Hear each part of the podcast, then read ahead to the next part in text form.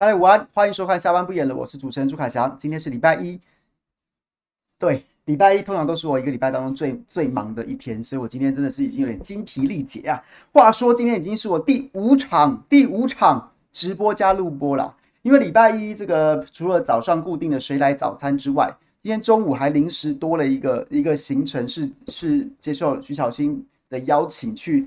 去这个五星响宴，结果呢，我们两个聊着聊着聊得非常开，就聊到变成这个，变成这个，这个这叫什么？叫做谁来午餐呐、谁来早餐的加强版？结果我们好像就是。就走到哪去，两个人就开始聊开了，就变成那个状态。那礼拜一，因为还有我都固定会跟邱老师连续录两场，一场是这个当周最新的乌克兰战场上面的最新的战争概况，然后另外呢还会有一个一周军事杂谈，就是聊一下过去一周，然后呢比较有意思的军事的新闻。那通常这个一周军事杂谈都是邱老师在帮我上课啊，所以在本周继上周他帮我上了这个雷达。什么叫踹开防空的这个这个的战术之外，空军战术之外，然后呢，这这礼拜又上了电战的课程。那当然，在这个今晚的不言的开讲，我相信大家都很都很都很期待啦。就是就是我们不是对不是对战争的残酷有什么有什么兴奋之类的，反而是反而是应该说是我们大概从去年七八月间，然后我呢那时候呢就我那时候一直在跟邱老师做这种直播，那我那时候就。就是大家都关注的嘛，比如说哈尔科夫啊，比如说赫尔松啊，这些这些北部跟南部的这个大型城市的战场。那其实那时候邱老师，我记得他在某一次直播当中，就突然丢了一张说瓦格纳的战士出现在这个阿特木，就是很多新闻翻巴哈姆特这个城市的周边。然后当时他就说，这个这个其实蛮耐人寻味的，可能会起很大的变化。那当时因为小弟这个。没有办法像他一样这么这么的精研这个战场上面的动态，对战术战略也没有办法像老师那样子有深厚的底蕴，所以我们不置可否。然后呢，结果没想到事态的一路发展就跟老师预言的一样，然后呢就一路发展到现在这个七个月十个月的战争结束之后，根据这个瓦格纳的首脑普里戈金他发布的战报啦，那你说瓦格纳发布的战报能信吗？我觉得我觉得有没有灌水？我觉得恐怕有啦，可因为毕竟每个人报自己的战果都会都会往。夸大的报，但无论如何，应该还是有参考价值的。他有讲说，在这十个月的战斗当中，瓦格纳总共击溃了二十一个不同的乌克兰的的旅级的单位，那其中有十个是被歼灭的，就是击溃，就是打到打到残兵败将退出战场，跟歼灭还是有程度上的不同，所以是击溃二十一个旅，其中十个是被歼灭的。那总共有五万七千名乌克兰的战士这个战死在阿特木的战场上，另外有八万五千名受伤。那这当然是一个非常恐怖的战损呐啊！所以现在很多很多就是就是可能可能比较就是可能台湾的主旋律啦，普遍都是引用西方媒体的说法，就说这个战果不可信。那我觉得没关系啦，要信不信也不是今天这个战场上的情势变化，也不是你信他就怎么样，你不信他就怎么样，所以这一点都不重要。那只是我们在引述这件，我们在引述这些资料的时候，我们就会加注，我们加注这是普里戈金瓦格纳的创办人兼实际的领导人，他在自己的战电报社群当中跟大家宣布的战果。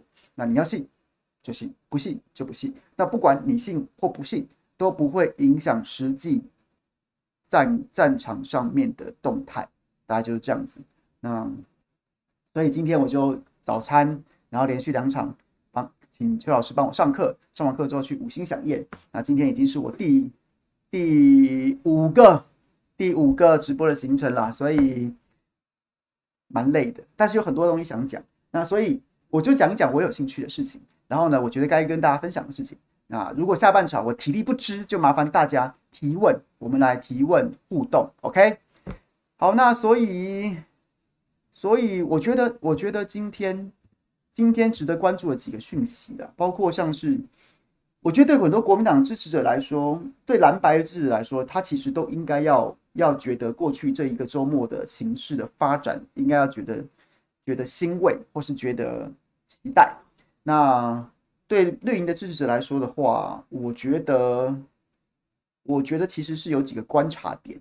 怎么说呢？我觉得侯友谊在在五二零五二零这场誓师造势大会，然后晚间再去了这个吴子嘉董事长办的这个董事长开讲，他这些都是一个就是一个组合拳呐，然后就是被提名之后他造势，然后连接国民党的人，看起来就是他是国民党的话事人，然后母鸡定于一尊之后，小鸡就自然自然过来依附，然后这样子一个这个团结的气势。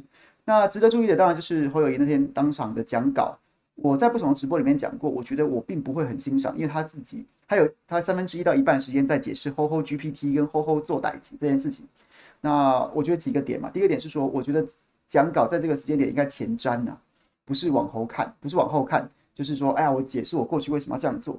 那再来就是从修辞学来说，我觉得大家对于“吼吼做代志”的，除了他一直跳针，一直出现让人家很不耐烦之外，我觉得大家对这句话的的的质疑跟反感，其实并不是并不是 “ho ho” 这两个字，而是做代志这件事情。就是你要对啊，大家都觉得政治人物认真把事情做好，这件事情不是一个基本嘛？那不用说嘴嘛，不用一直重复嘛。那重点还是你要告诉我们你要做什么嘛？你打算怎么做嘛？然后我们要思考一下，说这个值不值得支持，或是我有没有想法相信你嘛？这才是重点。所以这基于这两个原因，我并不会，我我觉得如果我不会这样写写这个讲稿，哎，我会觉得。过去人家觉得你吼吼做代志，吼吼 GPT 这件事情觉得很不耐烦。那你从今以后，你就开始这个大开大合的破坏、破坏国家的愿景，提出你的政策的主张也就好了。过去就不用再提了，不用再往后看，也不用再解释了。应该是从现在开始，你就说啊，你之前跟我们讲说你角色主义者，所以不能不能讲这个。那你现在就开始讲了，你自然讲多了，然后民众能够被说服，你就你那个吼吼做的还是跟吼吼 GPT 自然没人再提了。这是我会想到的应对之道，所以我就会觉得，我就会觉得好像好像还好，好像还好，并没有。但是，但是我今天早上也听了波基跟巧心，然后分别他们两个不同的看法，我会觉得他们讲的其实有道理。就是侯友宜现在就是他干脆就自己把这件事情摊开来，先出来讲，先出来讲，讲完之后呢，你以后再骂我，那然后我就反唇相讥，你民进党连呵呵做代志都做不到，欸，你说我。那那那你你做到了吗？是啊，这对政治人物来说是一个低标啊，是一个不值得说嘴的低标。可是问题是，贵民进党你连呵呵做代志都做不到，所以我觉得其实也也不是不失为一个思考的点。那我觉得再观察吧。我只是说我不会这样写，但是好像也不一定不一定不能这样写。那大家可以观察一下，他侯友宜接下来会不会就是就是。等于是在五二零的时候，对于呵呵做打击这件事情做一个做一个做一个告别，开始接下来之后就不一样了。又或者是说，他就说他就会让把乾坤大挪移，变成攻击民进党的一个说法。你说我，你做不到呢？这样子。那到了晚上，这个所所谓董事长开讲，我觉得，当然他现在聚焦在在这个台南人台台南人无目睭无目睭，然后这件事情就是反正就是。就是谢龙介在自己陈述的时间里面，就讲到很多台南的一些弊端啊，一些光怪陆离啊，官商勾结这些脏事儿。然后讲讲完之后呢，然后呢，侯友宜再接着发言，就有一点就是讲说这个台南人没眼光啊，无目睭啊。然后当下谢龙介就赶快赶快说，哎，没有没有没有，是没福气啊什么的。所以代表谢龙介有意识到说，其实其实不应该用这种相对比较攻击性的方式去检讨选民呐、去检讨检讨选民，所以。所以我觉得，我觉得，我觉得啦，失言道歉会处理算明快这件事情，我给他加分，真的，我说真的，处理算明快。然后他也没有在那边语焉不详的要要，好像就是道歉道的不干不脆，他就直接讲说当时的情境之下一时情急，然后就有讲了这些话，那其实不适当的，那所以他道歉，我觉得很好。你不要在那边硬凹什么口误啊，或什么什么之类的，或是说还要硬凹说自己讲的没不对哈。你相较之下，你相较之下。赖清德就有做对跟做错。赖清德做对的是，他当时讲那个精神分裂被骂，他后来也是道歉的。所以你，所以侯友宜不能不道歉。那在之后呢？赖清德讲很多什么房价在降啊，什么什么之类的那些干话，然后他又开始硬凹。所以我觉得在这一局当中，在这个时间点，我觉得侯友宜道歉是对的，是对的。那我甚至觉得这件事情对他来说，说不定还有一些加分的效果。为什么？就是因为相较于他过去的人设是吼吼做代志，然后问来问去都是一些屁话。都是一些废话，所以大家对他那种那种发言的方式非常厌烦。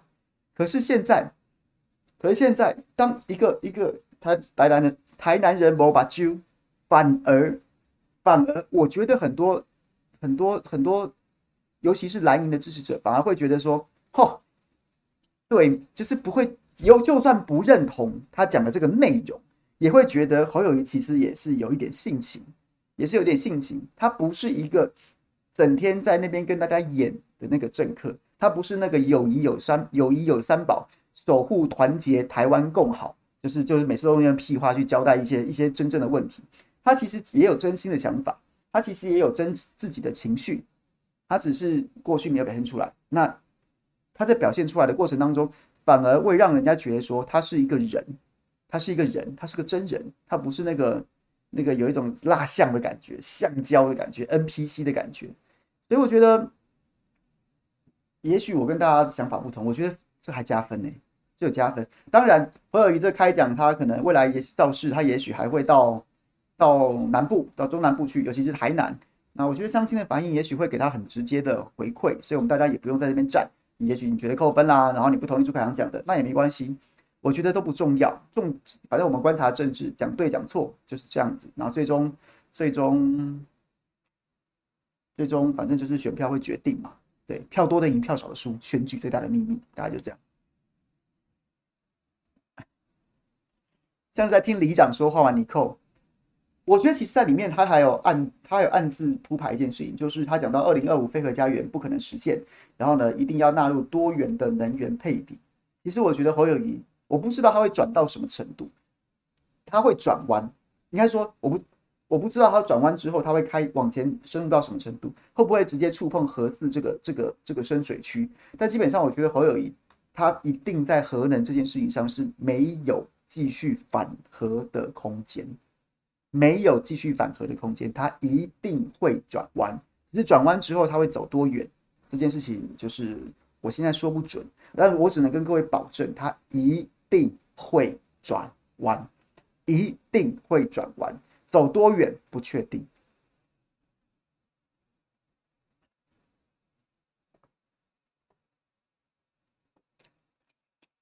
一定会转弯，一定会转弯。多远可能只是就是小香香讲多远没啥讲，它就是一个打方向灯的概念。总之，它要转弯，一定会转弯。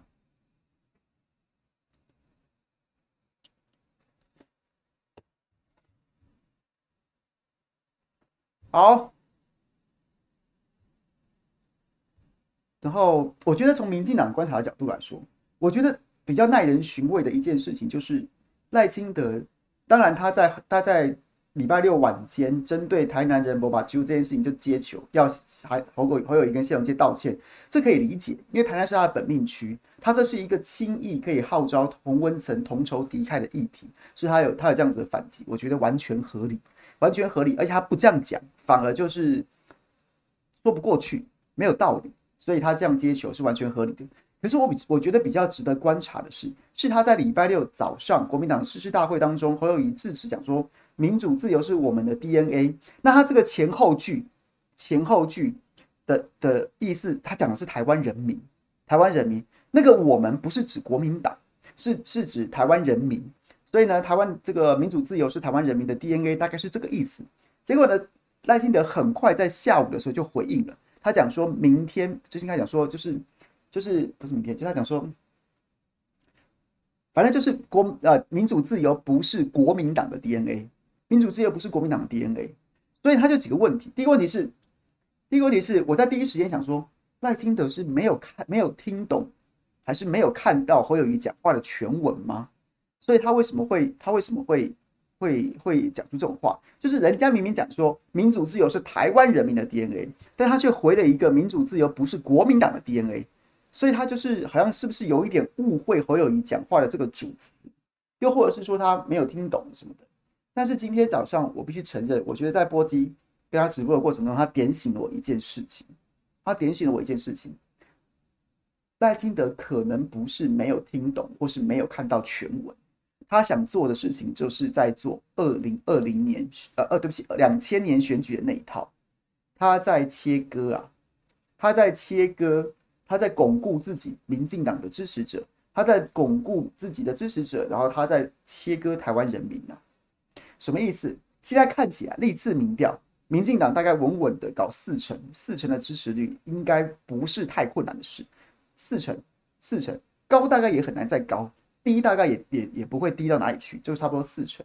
那四成剩下的五成多六成，五成多六成的这些不投给民进党的选民。如果民进党要在这场选战当中获胜，他要他要怎么办？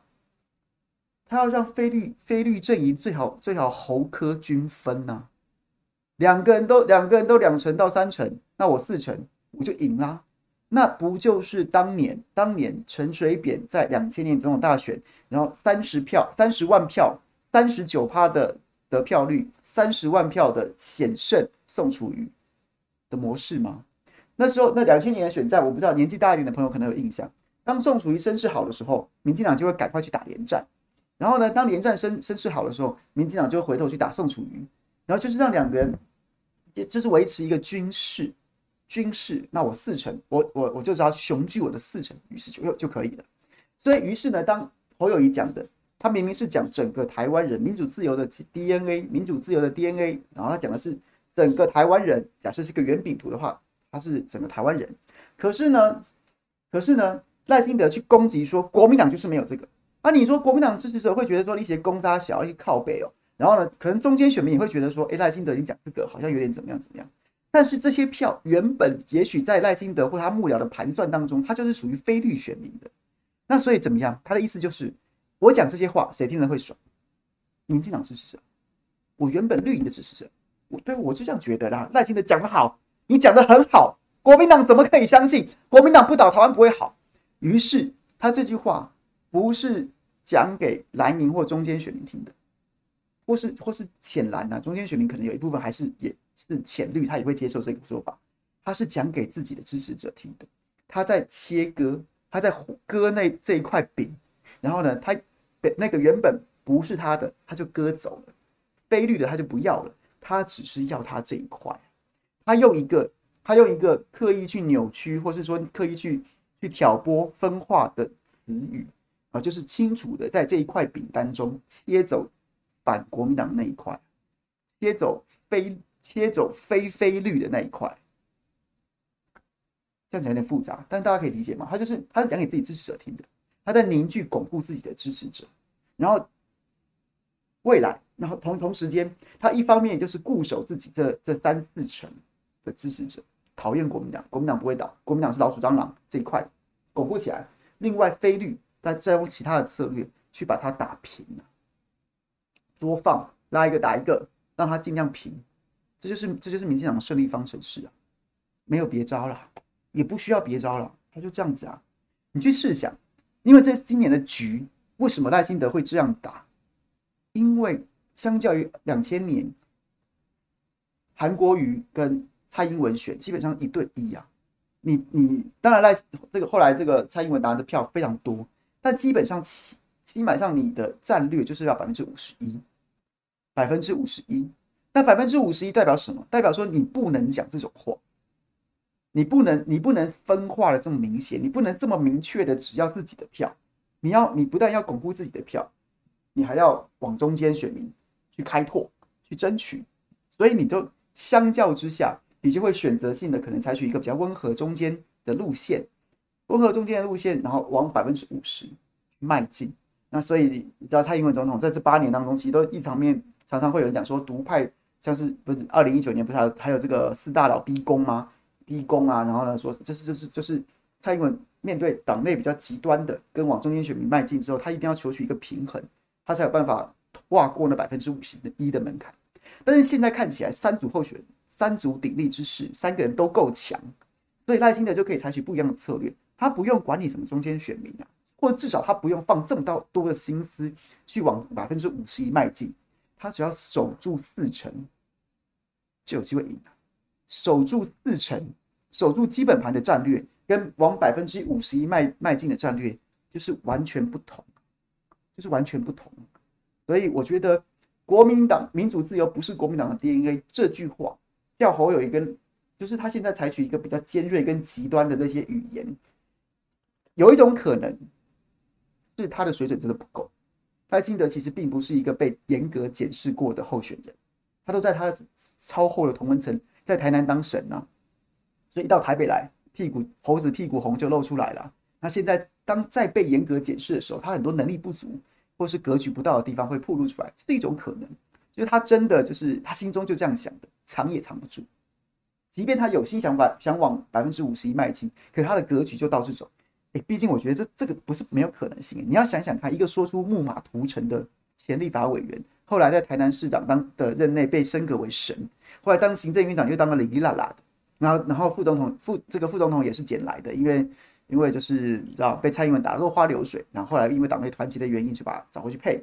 那他现在选总统了，他他这几年真的有长进到变得很厉害吗？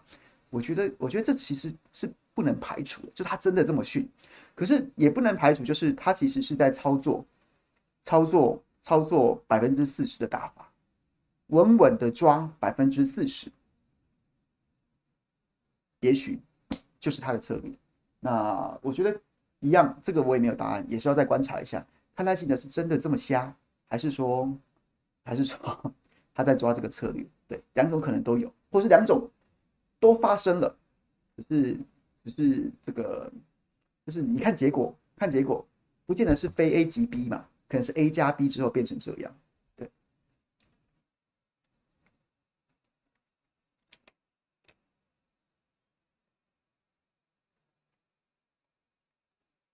然后呢，然后呢，还有一个，我觉得，我觉得，我觉得蓝营的朋友或者非绿阵营的朋友，起码应该会很高兴，就是。我觉得我上周，哎，我没有跟他们串通好。虽然我跟他们两位都非常要好，可是我没有跟他们串通好。可是我，我觉得在这个周末当中，从礼拜六那个董事长开讲以来到现在，我觉得北巧新、南龙界好像真的在在连线呢。他们现在狂打 IMB，IMB，然后呢，狂打这这个这这就是 IMB 是一个核心嘛。那从 IMB 这个诈骗案开始，就是战线就开了很多条，大家都加入。比如说在围剿，围剿，就现在有几个战线，红陈欧破嘛。陈欧破退选了，但看起来很难止血啦，就是还有很多料没有爆的感觉。然后再来就是，再来就是黄伟哲，黄伟哲跟曾国伟的关系，就是 M B 的这个主线的关系。然后还有像是其他几条战线，包括从这个衍生出来的，衍生出来的。今天稍早之前最新的苏家全，就是苏家全、陈家清，总统府秘书长跟警政署长都跟曾国伟同桌吃饭，吃的不亦乐乎啊！二零二零年的时候啊。有有有这样的一个参这个参虚妖艳的这个通知，然后现在现在现在曝光了，所以就就几条战线，然后我看到像张思刚啊、游淑慧啊，然后什么这些都加进来狂打这件事情，狂打这件事情，所以北边北北在台北这个徐小新就是一直在丢料出来，然后一直在受访，一直在直播，那南部然后谢龙介就开始就开始不止，就是有点像是徐小新在盯着黄伟哲。抓着黄伟哲，猛打猛丢东西出来，然后呢，谢龙介就借着借着咬黄伟哲的过程当中，发挥他一生只督你一人，只督你一人的这样子的一个这个人设或者什么的，开始咬赖清德。赖清德啊，你叫我道歉，你叫我三鞠躬道歉，我三鞠躬道歉，我对不起台南市民，我对不起台南市民，我去年努力不够，没有终结民进党在台南市长期执政。那请问你？民进党长期执政，赖这个你当年信赖选择的接班人黄伟哲，什么搞钱的事情都有他的名字，你要不要道歉？你要不要道歉？贵党跟诈骗集团啊如胶似漆，杯弓交错，吃吃喝喝理所当然啊！你要不要说？要不要？要不要？要不要道歉？啊，人家被诈骗集团骗，骗到身败名裂，骗到家破人亡啊！你们陈欧破被骗，骗到有车有房，啊，你是嘞？啊，你要不要道歉？我觉得这就对了。这我已经妈讲了几个月了，各位，我们是不是讲了几个月？就是这样，就是这样。徐小新这一游淑慧、王宏威、张思刚，这个这个二零一二零一八，或是呃，但王宏威不算啊，新科立委，反正总是这一个这个层级的市议员、准准委员、立法委员，这个层级的狂狂丢资资料出来，狂丢资料出来，资料。资讯，然后呢，推理，然后逻辑，就是用这种方式，用说服的，用说的方式去巩固这个市政，挖挖市政，挖料。然后谢龙介这种康长更高一点的，就盯就抓着赖清德，用评论的方式，然后呢，用这个直接批评的方式，然后就是就是有点像是小心这一挂，他们是他们是像记者一样，拼命挖，拼命挖，拼命挖，拼命丢资讯，拼命做东西，拼命做报道。然后赖清，然后谢龙介这种康长更高一点，其实侯友宜本人就开始根据这些事实，根据这些事证，然后直指赖清德，你要不要回应？你要不要道歉？啊，这样子对吗？啊，你们讲我们，你这样对吗？这就是一个垂直的分工，然后也是一个，也是一个，就是你知道，我觉得国民党终于有点像样了。我不知道这是这是有组，就是有有谁在组织，又或者是说这些这些他们就自然自然而然的分工，但是这是对的，这样就对了。早就讲应该要这样，这就对了。没有人比没有人比谢龙介更适合每天盯着赖清德。你把台南打出破口来，赖清德就倒了。你担心那台南难道这么难吗？赖黄伟应该说谢龙介当年去年的时候，在打二零二二的市长选战的时候。他在台南打出多少洞来？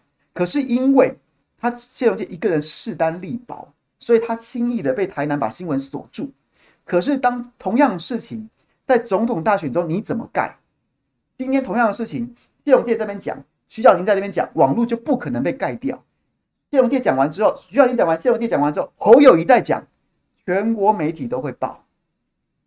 去年洞是打出来了，但是被。民进党黄伟哲用小用用小指头去把它戳住了。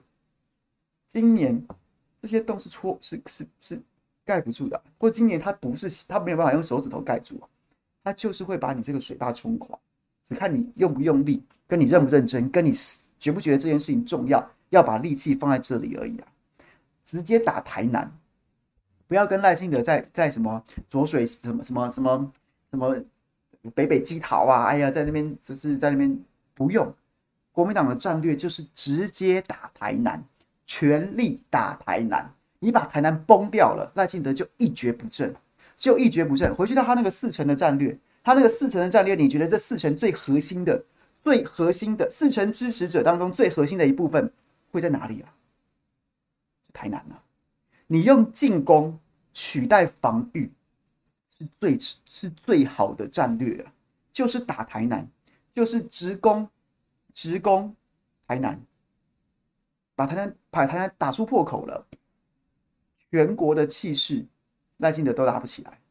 回头就讲说，哎、欸、哎，你台南，你台，哎、你们台南搞成这样哎、而且台南很好打，天上掉下来这么好打的事情，一个两百三十三十四天不进议会的圣人，结果现在民进党在议在议长正副议长自己贿选。赖清德叫人家起来起来道歉，没了。他、现在怎样？邱力还在干议长哎、妈的，有这么双标的事情是不是？这不太扯了。台南人、台南乡亲再怎么疼惜民进党，也也有点是非，也有点是非是非观念吧。然后再来什么？郭在清卖埋卢渣二十一亿图利的非不法获利，然后结果呢？结果，结果，结果被起诉之后，黄伟哲赶快撇清，说不是在我任内发生的啊，不是在你任内发生，是在陈内任发生的啊。黄伟哲，不然你跟赖清德出来对质一下，到底是谁在在谁任内发生的？你们想执政那么久，不在你任期发生，那你不就等于是你只是没讲名字而已，你就是甩锅，干的赖清德是关我屁事？有那么难打吗？很好打啊，只是当我觉得谢龙介就是需要一些来自来自北部的资源，来自于媒体上面的资源，他已经打出。破口了，你现在就是把它撕开而已，就是打台南，没有什么好讲的，不用在台北北北基桃那边什么什么啊，今天这个两趴，那边两趴，那重不重要？重要，但是这些都是国民党自己执政的县市，你去交给张善政啦，你去交给蒋万安啦，你去交给这些执政县市长，你去交给交给卢秀燕市长帮你顾啦，台南全力做谢龙介的后盾，这是我觉得最应该做的事情，攻敌所必救啊！早啊，这个我今天跟邱邱老师在讲说。他讲说八八那个巴哈姆特或阿特姆这座城市其实根本就不重要，根本就不重要。但是呢，不管是基于政治上的需求还是什么的，总之呢，就是苏罗维金，就是这个这个俄罗斯武装部队在乌克在这个乌克兰战场上面的这个这个当时的这个最高指挥官，他就他就让瓦格纳放在这边去之后，然后可能不管泽伦斯基于基于什么政治上面的需求，所以他就不一直投兵力进来，一投兵力进来。投兵一进来呢，它其实其实造成了一个隐性的影响，就是阿特木战役在打的比较激烈的，开始打的比较激烈的同时间，其实那时候俄罗斯在北部跟南部战场都新败啊，大家忘记了吗？赫尔松原本占了这个这个第聂伯河右岸，就现在全部退缩回来，因为他们运补实在没办法了把城市撤了，然后呢，占领的土地就全部还给乌克兰，然后隔江对峙。隔河对峙，那北部哈尔科夫这大撤退，大撤退被这个乌克兰渗透打穿防线之后，那时候乌克兰可是对不对？踌踌躇志满呐，这个对不对？然后决定要这个兵力啊、士气啊都最高昂的时候，但是就是因为阿特木这这个区域，让乌克兰不断的把有生力量投进来，所以最后最后这座城市根本不重要，把它轰成废墟了，对乌克兰对俄罗斯来说也没什么差别。甚至现在你要你就拿回去，我也无所谓。但他但他让乌克兰忙了十个月的时间，没有办法在任何一个其他的战线上面发动新的攻势，他就跟你耗在这边。其实这场战役，就算就算俄罗斯最后没有守住阿特木，或是没有攻下，又如何？So what？你喜欢你拿走啊！我要的是那十三万人，十三万有生力量的折损啊！跟我耗了你十个月的时间，你没有办法发动任何一场攻势，让我的动员，让我动员来的的动员兵在各战线上面完成完成防御攻势跟作战的训练，这才是最重要的。所以回过头来讲，赖清德哪里必救？台南呐、啊，台南台南是赖清德的攻其必救，你就攻台南，你最最好让赖清德把资源回防台南，那你总统大选你的赢的机会就非常大。他如果台南好整以暇放在那边都不用动，就像是马英九执政的时候，马英九即便马英九执政的时候，或是后来国民党两次大败，在台南、台南、高雄轻易赢你一百万票，他先放在那边让你一百万票，你还选个屁呀、啊？就就是这样，OK。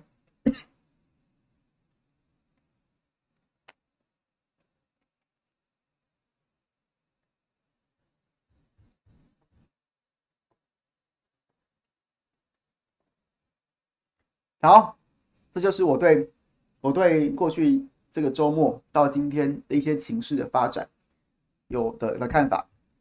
讲完了，所以大家有什么有什么聊天想要聊天想要想要问问题的，我们就来聊聊吧。我刚看到朋友抖内，我们来念一下好了。吴博吴博义，你真的叫吴博义吗？还是你是 Uber Eat 的这个？没有不敬的意思，是纯粹纯粹想说你的名字很特别。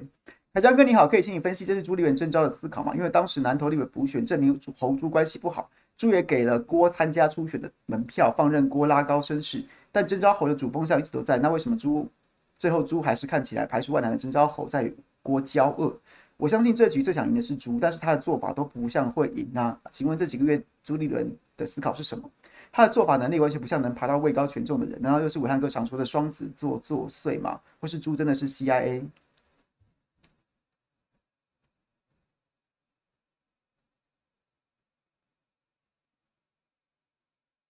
我觉得这一局里面每个人都每个人都很戏，都展现了一个很戏剧化的的一面，不然不会走到这么戏剧化的结果。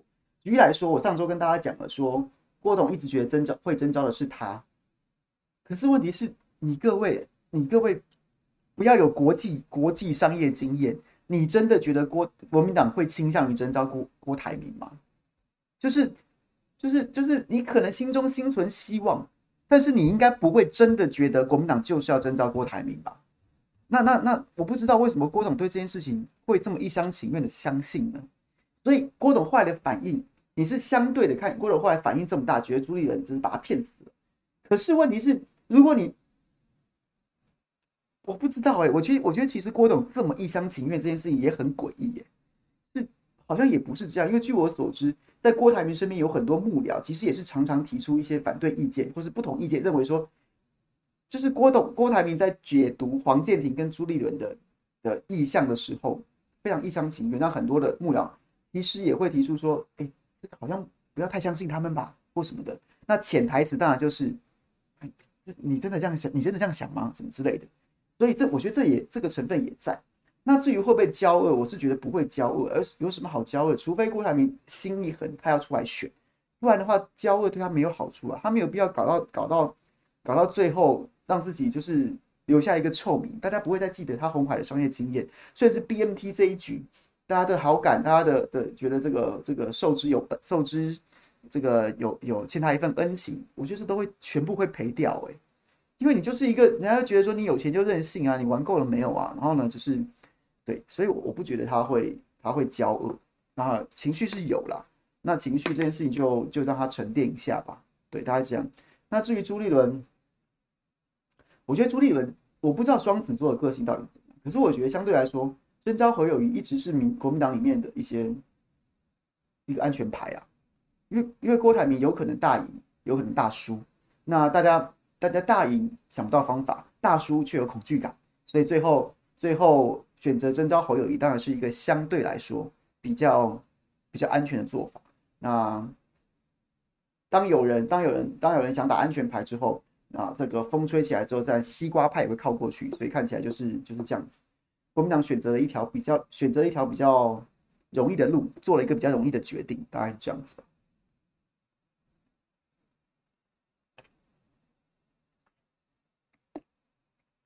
Wisdom 有没有高层承诺郭会这样投资人？讲没错，郭台铭觉得高层承诺了，但是呢，从朱跟朱跟黄的角色来讲，他想说。啊，本来就是你，你就去努力啊，没有什么问题啊，没有什么问题啊。可这就是，你知道这就有一点让我想到说，那种男女谈恋爱，工具人，工具人到工具人到底算应该要怎么解读呢？你可以解读说，干这怎样怎样怎样，你还要明明没有要交往，你还在那边一直利用我，你叫我你叫我做这个做那个，然后在那边你不是在跟我搞暧昧吗？对，那反过来讲，诶，他真的没承诺你什么？他没有说，他没有说你来载我，我就要跟你交往啊。他没说你帮我送宵夜、修电脑，我就要跟你交往，也是没错。所以我觉得这一局就是彼此都在玩心机啦。但郭董忘记了游戏规则是抄在人家手上的吧？大概是这样。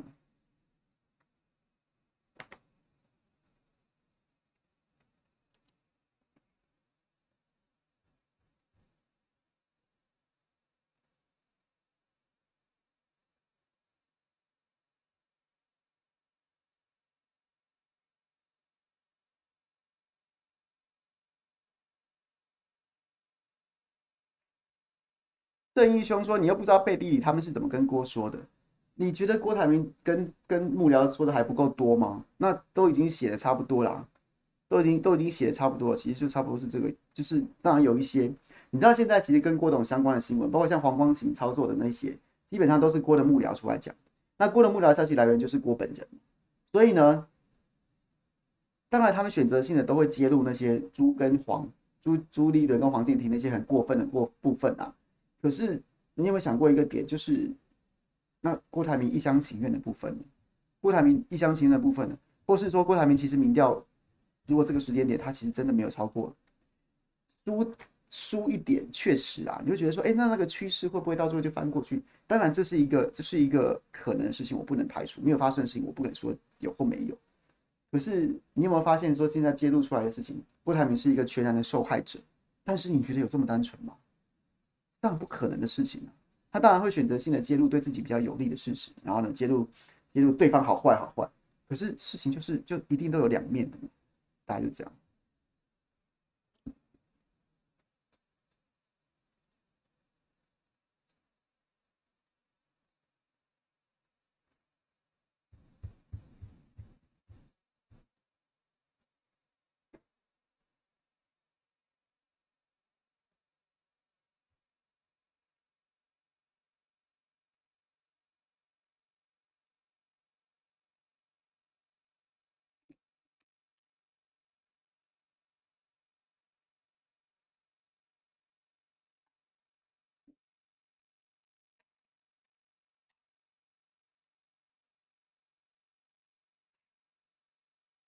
我觉得是这样子，我觉得是这样子，就是台湾阿强说想用商业手法让国民党让给郭董选，政治不是这样搞。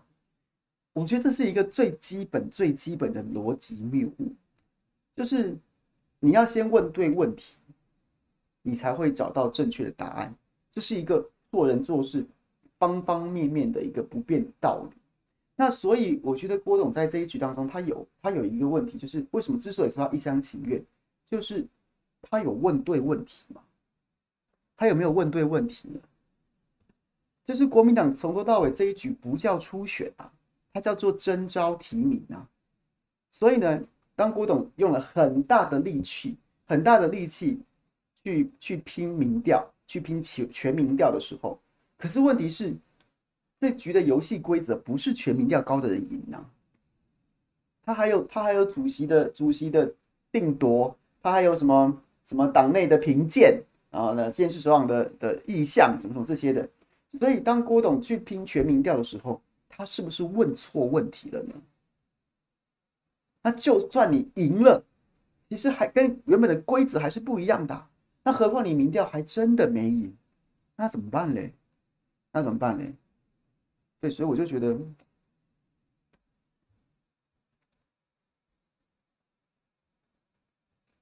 好像没有一一开始就没有问对问题，那所以后来的答案就是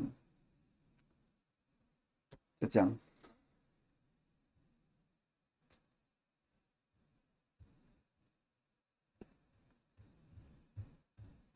Teresa，谢谢你。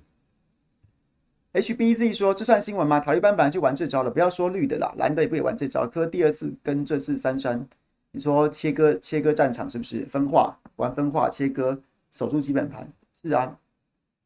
Winston 满月留言不谈正事，凯阳哥是不是焦老是什么？那个字那个字是什么？焦老还是什么？欢迎，如果是的话，欢迎来大陆参加漫展。这是上海 CP 二十九。”有二十二万人参加，欢迎台湾的二次元来大陆玩。你说动漫吗？动漫我还好，动漫我还好。我就想，我就是我就是那种，我动漫，我以前年轻的时候比较喜欢看动漫，学生时期。后来后来长大之后就比较少看。对，HBE 说，其实郭要是真这么笨，被国民党这样玩，不就更证明他没资格当总统吗？这不是隔行如隔山，简直是隔了一个可观测宇宙。Direct 想请问这个大肠亮亮教授这样叫叫名字叫名字，不要理他，不要理他，不然我就要公公布他加入的 A 片群组了。一个两岸开战的问题，是否有可能日本右翼派会非常的战非常的战力促进两岸进入战争状况，且努力的程度可能达到美国都拉不住的程度，为的就是借由大亚洲区的危机冲突，获得修宪拿回开战的法定地位。典型的双子座基本上就是有聪明的疯子，不能接受身边有的比他聪明。我觉得不会耶，我觉得。你你说呢？一九三零年、一九二零、一九三零年代日本是亚洲最强的国，可是，一九二零二零年、二零二三零年的日本不是亚洲最强的国家。他他随便去挑起战端，然后呢，那就是他的本土离中国大陆这么近，你去挑起台海之间爆发战争，日本为什么要冒这个风险呢？所以我觉得这个时空环境不太一样了。就对，我觉得好像当年的时空背景好像很难直接复制在这个时间点，所以我不认为。是的，日本想不想这么做？当然可以。他会，他会不会夸大这个中国危机，所以要扩军，然后要要重新重新修宪？有可能。可是要不要搞到？要不要搞到说真的爆发一场战争？我觉得这个风险太大了，风险太大，变数太多了。我就觉得不会。这个应该是说有没有这个动机？有，会不会这么做？可能，但程度上面的程度会不会走到那么 over？我觉得应该不至于吧。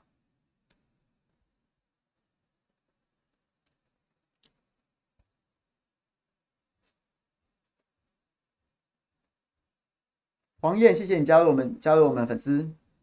对浩克事件的看法，我没有看法，我只是觉得很很很夸张，哎，很夸张。就是我觉得这位朋友会这样子，他是不是应该要去看医生啊？他是不是有情绪控管上面的问题？那我觉得他应该要付出，他应该要负的法律责任。那但是在负法律责任的过程当中，我希望他能够去，有人可以强制他去就医啊，看一下他是不是有情绪管理上的问题。他今天是打警察。他如果是家暴呢，或是他如果去欺负那些那些弱小呢？我觉得这是我在看这个新闻的。当然，这个事件本身大家讨论的够多，瞎是瞎。可是我会觉得，你是不是要关照大家？是不是要关照他的心理健康、心理状况？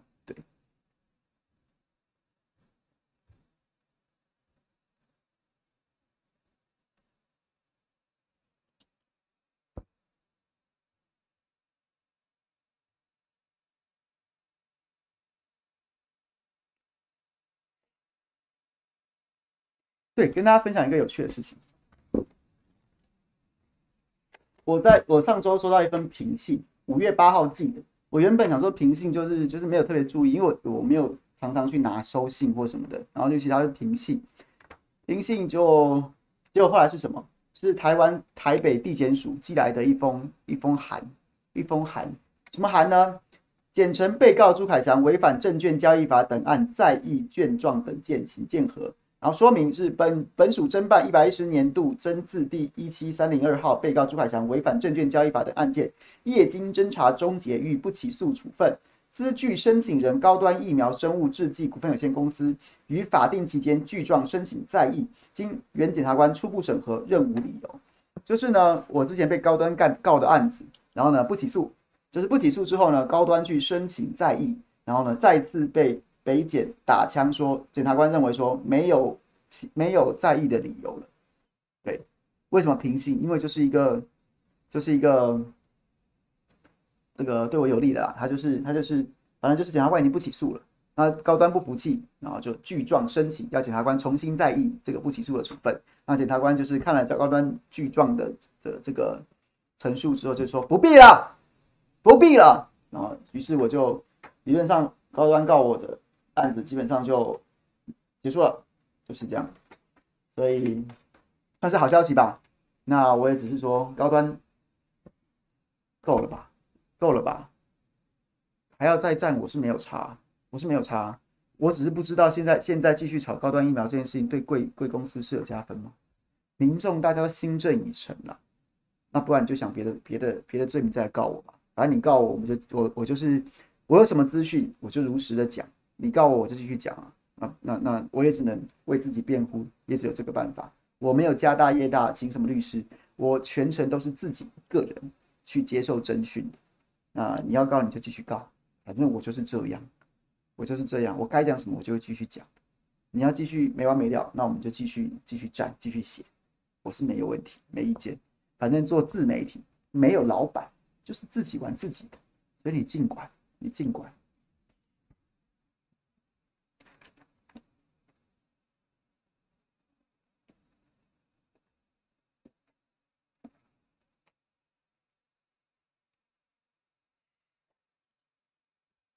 好。还有朋友要提问吗？提什么问题来聊天啊？还有十分钟。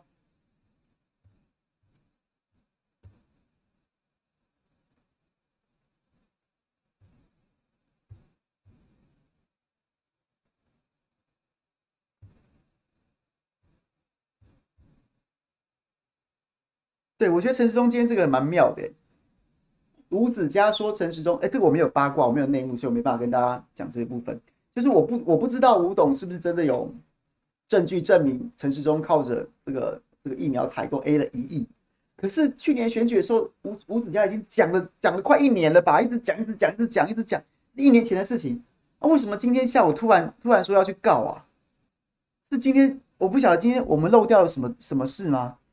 还是还是还是陈世忠昨天晚上睡觉的时候有有有什么托梦说啊你这不告不行啊，不告不行。那为什么他过去讲一年呢？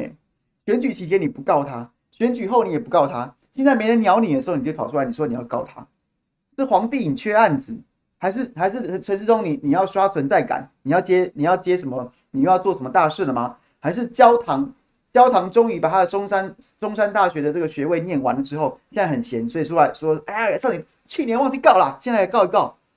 但我真的是不懂哎，为什么？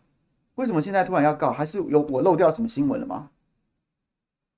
还是这个这哎、人家人家形容说你这个慢半拍叫用波接，可是晚了一年，波接也波接也不应该这样子被污名化，飞鸽传书都有不知道飞几趟了耶！所以我我不懂这是什么意思啊？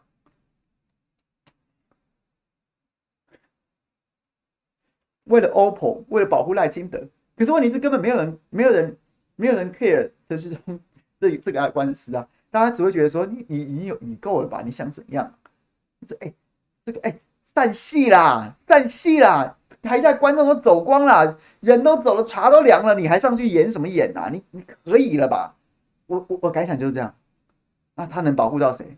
他能保护到 OPPO？他能保护到赖清德吗？没有啊！大家只是觉得好了啦。哎呦，看你在那边，看你这在那边吆喝着，我都都心疼了。你行了，你行了吧？你不是这样。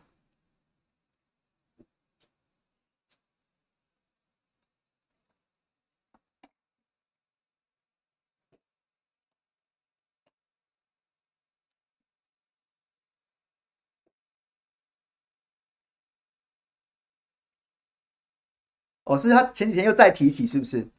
又再提起说他在告他。哦，OK OK，不理他过去讲了一整年啦，他这个去年整个选举都讲个不停啊。哦，OK OK，他上周就又有讲了，所以这次选举的时候讲随便你讲啊，选后之后还要来告他。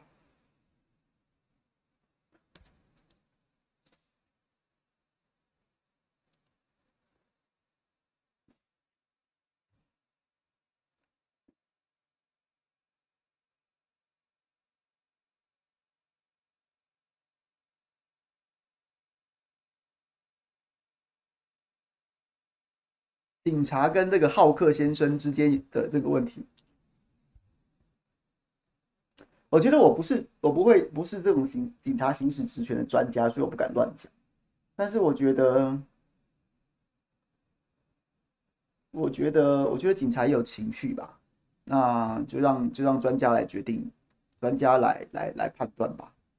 我相信他们的资讯应该比我们多。我我好像我的个人意见一来不重要，二来我没有办法像做出。做出惩处，或者是说做出调查的有这么多这么完整的资讯，所以我就就就我觉得好像不应该多嘴什么。HBZ 说台海战争对日本也没有什么吧，说出来就是跟乌克兰第二第二献祭台湾，然后日本顺利武装化，跟韩国一起变芬兰、瑞典入北约，但一样不参战，顶多空投点物资。我觉得不会耶，台海战争对日本来说没有那么简单，因为因为如果台海战争没有没有美国跟日本介入的话。很会很快结束，毫无悬念。那如果美国要介入的话，他怎么会不用日本？他怎么会不用日本作为他的作为他的前线基地？那如果日本一旦成为美国介入台海的前线基地的话，那你就不能排除中国大陆会会打击日本的可能性。你你不能排除日本打击，就是会打会打击日本啊，会源头打击啊。所以我觉得对日本来说。没这么简单。当然，你说，哎呀，美日之间有共这个这个军事同盟啊，那打日本是不是打美国啊？那这样会引起第三次世界大战，所以中国不会打。我没有觉得一定会，我没有觉得一定不敢打。哎，那他他他如果去打横须贺呢？他如果去打武港呢？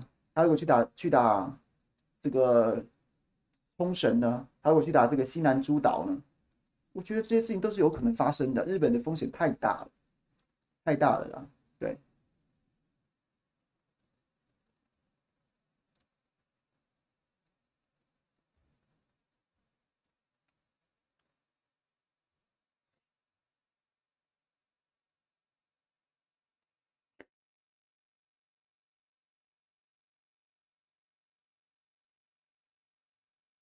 对。对，上次讲到我上礼拜五我去中天上节目，就是重新回到大新闻大报报去上节目。我这礼拜还会去，那也有朋友指教，有朋友指教我说什么？哎，你怎么被他这样呼之即来挥之即去？我觉得我的原则很简单。像我今天去上 ETtoday 五星饗宴小新的节目，那其实有节目邀请邀请我，如果有我有时间的话，我都会去。但我的原则就是就是就是我不会管你的脚本写什么，我你问我问题，你把问题给我之后。我不会告，我不会跟你蕊本说要要讲什么东西，不讲什么东西。那如果你要你要我去了，我就是会基于我的本心跟我的理解，然后呢讲出我的评论。那所以所以你就自自己去思考那个风险。如果你的节目是有很明确政治立场的话，那你就别请我。那你要请我，我会去，就代表说你一定没有限制我的，限制我讲什么不讲什么，这样我才会去。那如果在这样的前提之下，没什么问题啊，人家有给有给通告费，那我去贴补家用，这有什么问题？所以我也觉得可以帮中间讲几句话。当时确实他们可能觉得我的言论不适合他们台庆的立场，他们就不找我，那我就不去，也没有什么也没有什么伤感情的问题啊。那现在他们觉得 OK 没问题，哎，喜欢朱小强这样来评论，他们也没有告告诉我说怎么讲什么不要讲，那我还是去做我自己。那我们又有通告费可以领，那请问这个有什么问题吗？所以我觉得就是这样子，大家大家也没有必要在那边好像就是要唱高调，讲的好像都是说什么啊没有啦，理念合不合什么什么没有啊，就是我的原则跟你给的通告费之间取得平衡点，OK 啦。啊，我们难道我们出来做自媒体，然后我们都要喝西北风吗？没有什么问题吧？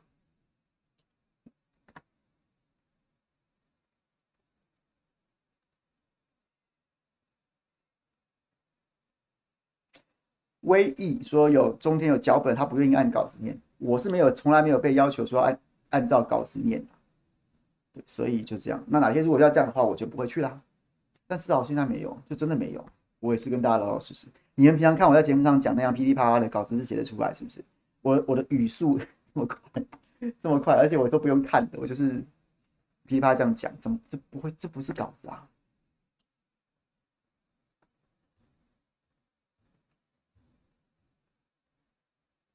对啊，你们去看兵哥，兵哥是有在造脚本的吗？兵哥有在造脚本吗？也没有啊。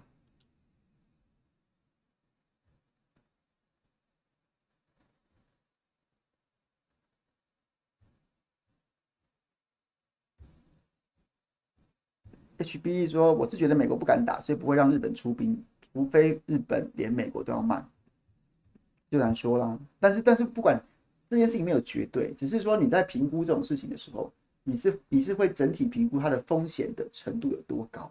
它不见得说一定会造什么事情，就是就是就是一个就是一个单一的发展的态势，或是说只有一个一个原因导致一个结果，不是，它就是整体的。”它的风险就会很高嘛，因为你怎么知道你现在这样想，你这样想，然后对方怎么想，怎么之类的，所以他是，我我我觉得不会发生这种事情。对日对日本来说，他也没有什么二百五，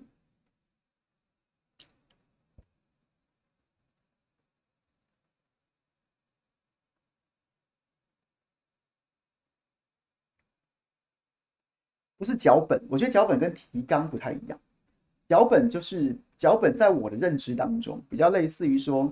节目你要讲什么，他要讲什么，然后 A 要讲什么，B 要讲什么，C 要讲什么，A 之后接 C，C 之后接 D，D 之后接 B，这个这个都铺排好了，那叫脚本。那有点像是就是照着脚本演出，有点像是戏剧。就是政论节目，你以为他们都各自带东西来，没有，他们其实就是合演一出戏，然后那个戏就是以正论节目的方式呈现，那个叫脚本。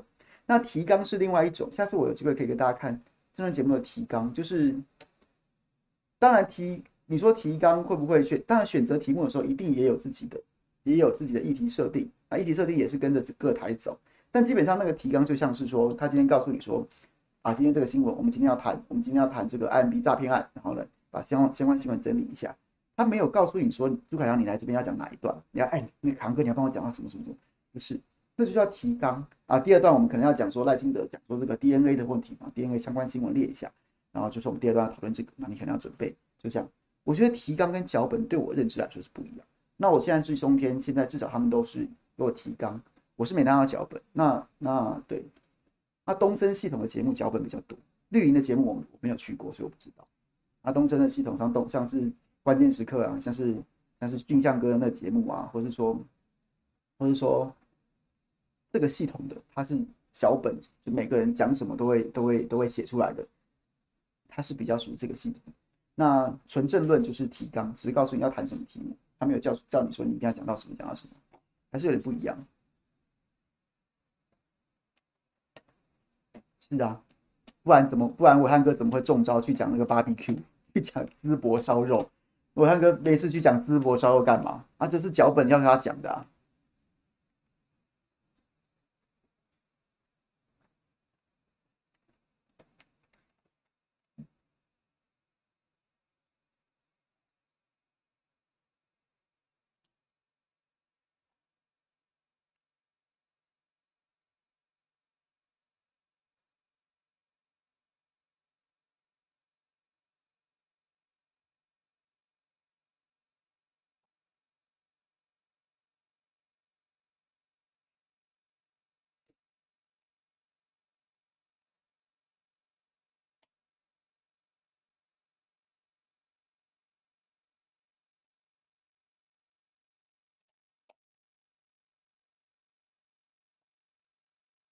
宁愿他自己 FB 写，因为他真心相信啊，就是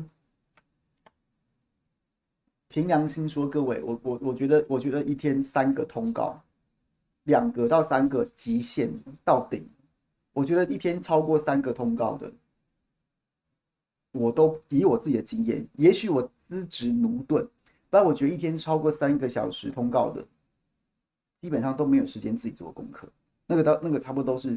那差不多是资料来之后，你读一读你就上，然后就照那个资料讲。人家给你什么，你大概就只有吸收的份。哎、你想想看，一周三个，一天三个通告，你还要加上通勤的时间，你还要吃个饭休息一下吧？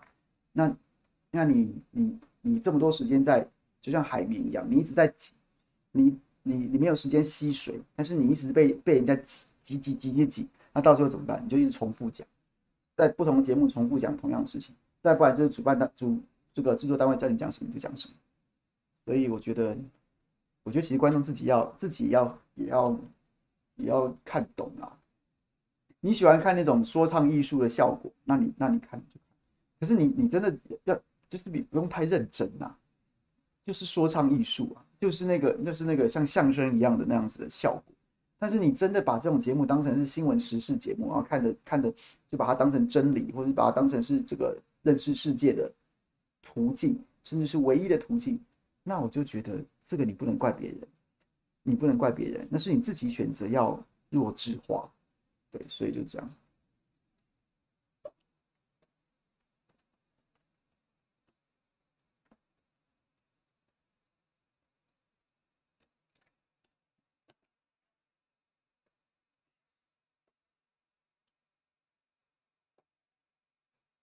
亮哥天资聪颖啊，他是这个。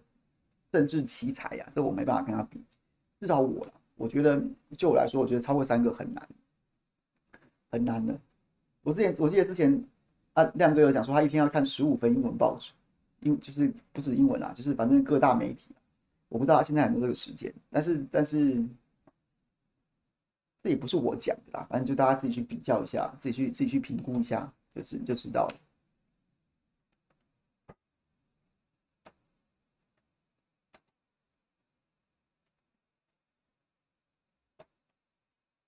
聊一下 NBA 哦，我真的超，我真的就是哎、我这是不是我也是糗爷？是不是？我说我觉得湖人会赢，就湖人就就零胜三败，好险好险！我还另外说我我本季其实真正想要寄生的是热火，那还好热火没让我失望，所以我这样子就一就是抵消抵消之后，我就是就是没什么好说嘴的啊，大家还是不要不要轻信我好了，或者是你就把我当成糗爷好了，我搞不好真的很糗，对，大概这样。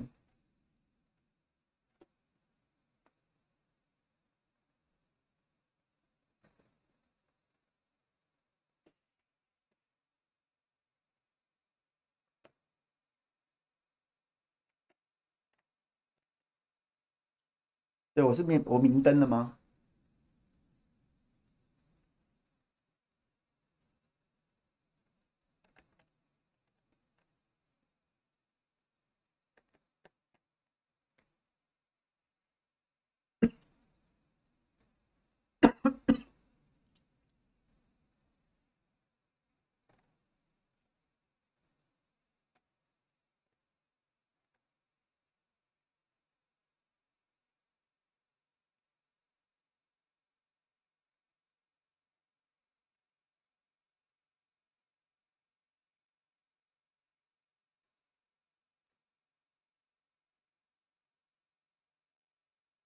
台湾巴克利，台湾巴克利。